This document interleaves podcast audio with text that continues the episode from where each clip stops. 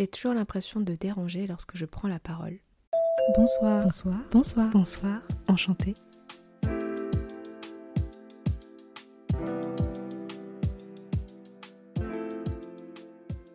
Bonsoir, enchanté tout le monde, j'espère que vous allez bien. Ce soir on se retrouve avec Mike pour un nouvel épisode sur euh, l'impression de déranger. Alors c'est parti, je vais tout de suite vous donner une petite définition de ce que c'est. En fait c'est tout simple, c'est quand on va se sentir mal parce qu'on pense gêner ou interrompre une personne alors que c'est pas du tout le cas en vrai. Mais alors d'où est-ce que ça vient cette, euh, cette impression de déranger? J'ai essayé de creuser moi personnellement dans mon passé pour comprendre un peu mieux. J'ai pas forcément trouvé d'éléments clés mais euh, j'ai quelques pistes. Alors je sais pas si c'est à cause de ça mais... Euh, j'avais envie de vous les partager. Alors déjà quand euh, j'étais plus jeune, quand on recevait des invités et que je prenais la parole en public, on me disait tout le temps Eline, euh, arrête de faire ton intéressante. Enfin, je pense que je ne cherchais pas l'attention à ce moment-là, je voulais juste dire des trucs. Mais comme euh, j'étais la petite dernière de la famille et que je prenais la parole, on me disait tout le temps Eline, arrête de faire ton intéressante.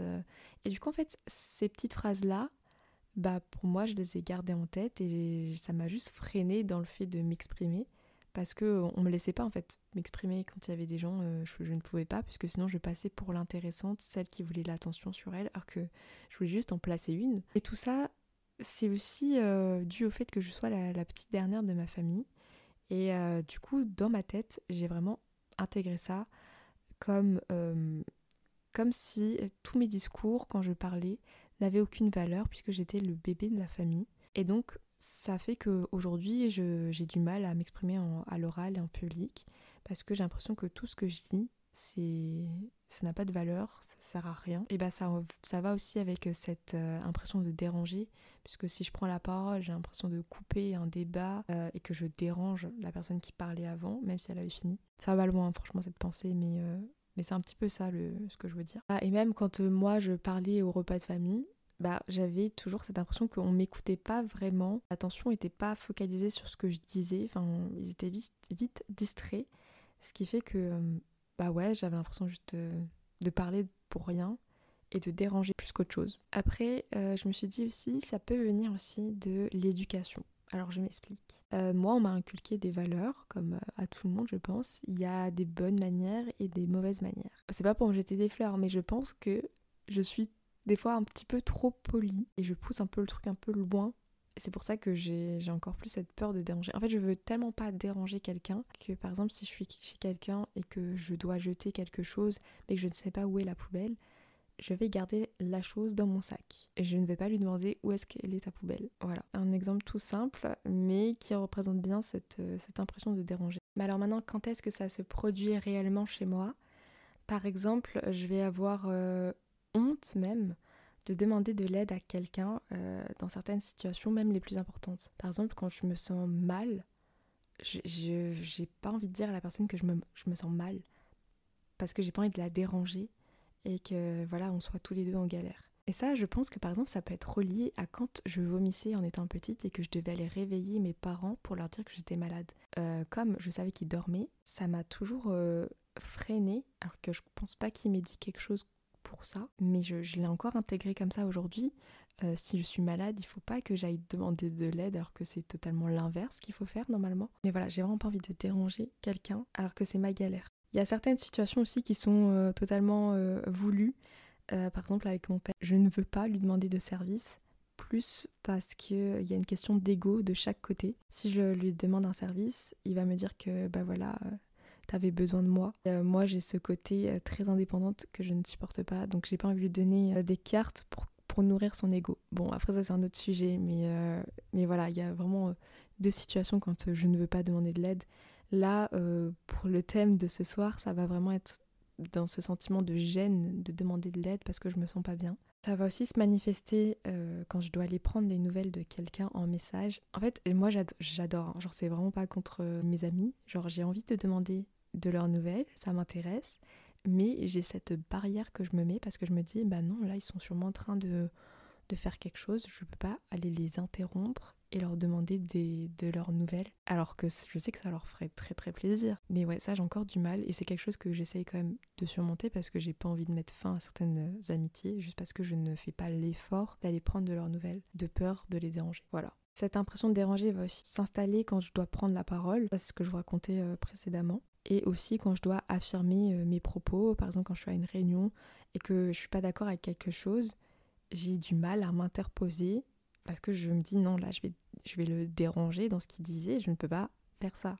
Alors qu'en soi la personne a fini donc je peux dire quelque chose. Ça va être aussi par exemple quand je suis euh, dans un magasin ou dans une boulangerie et que je sais pas la personne euh, elle voit que je suis là, que j'ai pas encore commandé, mais en attendant elle fait sa vie comme si elle me voyait pas. Et je sais qu'il y en a qui font exprès parce qu'elles ont un peu la flemme. Hein de, rendre service. Mais euh, c'est vrai que moi j'attends, euh, je, me plante là devant le comptoir, j'attends, parce que je veux pas déranger la personne en train de travailler, mais son travail c'est aussi de me servir. Donc là je suis très contradictoire avec ce que je dis. Et c'est quelque chose que j'aimerais bien changer, parce que j'attends, je poirote pour rien en général. Et sinon, quand est-ce que ça se produit? Ça va être aussi quand euh, je suis dans un groupe. Bah moi j'ai tendance à me mettre en retrait. Voilà, je laisse les gens s'exprimer, je laisse les gens parler, débattre, et encore une fois, je vais avoir du mal à les interrompre entre guillemets euh, juste pour en placer une dans un débat. Du coup, euh, c'est vrai que ma parole n'a pas beaucoup de, poids. En plus, le pire, c'est que moi, j'ai une petite voix. Enfin, j'ai une voix qui, qui porte pas. Je parle vraiment pas fort. Ça me fait mal aux cordes vocales. Donc, je vais pas encore pousser ma voix pour m'exprimer encore plus. Mais alors, euh, quelles sont les raisons de, ce, cette peur de déranger les autres Eh ben, j'ai fait mes petites recherches. ChatGPT m'a aidé aussi sur, certaines, sur certains points.